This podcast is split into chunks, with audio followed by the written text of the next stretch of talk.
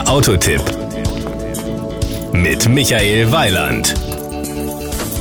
Wie heißt es so schön? Alle guten Dinge sind drei. Nach den Opel Top-Modellen Insignia Grand Sport und Insignia Sports Tourer kam vor einem guten Jahr der dritte dazu, der Opel Insignia Country Tourer.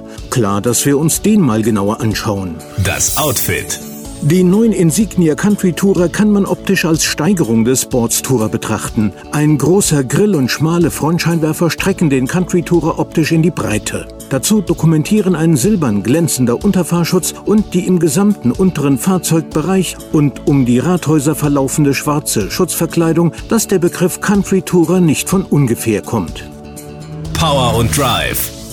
Wie bei Opel seit langem üblich, gibt es Antriebs- und Fahrwerkstechnik vom Feinsten in großer Auswahl. In unserem Testfahrzeug waren der 2 Liter Biturbo-Dieselmotor mit 210 PS und Start-Stopp-System, ein 8-Stufen-Automatikgetriebe und der Twinstar-Allradantrieb mit Torque-Vectoring eingebaut. Letzterer bringt die Leistung absolut präzise und sicher auf die Straße. Apropos Leistung. Mit dieser Kombination aus Motorisierung, Getriebe und Allradantrieb ist man mit maximal 200 28 km/h unterwegs. Tempo 100 wird nach einem konsequenten Tritt aufs Gaspedal nach 8,2 Sekunden erreicht. Der nach Euro 6 C eingestufte Wagen konsumiert nach dem seit dem 1. September 2018 vorgeschriebenen WLTP-Messverfahren. WLTP steht für Worldwide Harmonized Light Vehicles Test Procedure, je nach Ausstattung zwischen 7,7 und 8,0 Litern Diesel auf 100 Kilometer Fahrstrecke.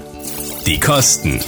Werfen wir mal einen Blick in die aktuelle Preisliste. Den Opel Insignia Country Tourer gibt es laut Preisliste vom 3. September 2018 als 2 Liter Diesel mit 170 PS ab 36.650 Euro. Die laut Preisliste aktuell teuerste Version ist der von uns getestete 2 Liter Biturbo Diesel mit 8 Stufen Automatik und Allradantrieb für 42.825 Euro. Das ist ein Preis, mit dem ich gut leben kann.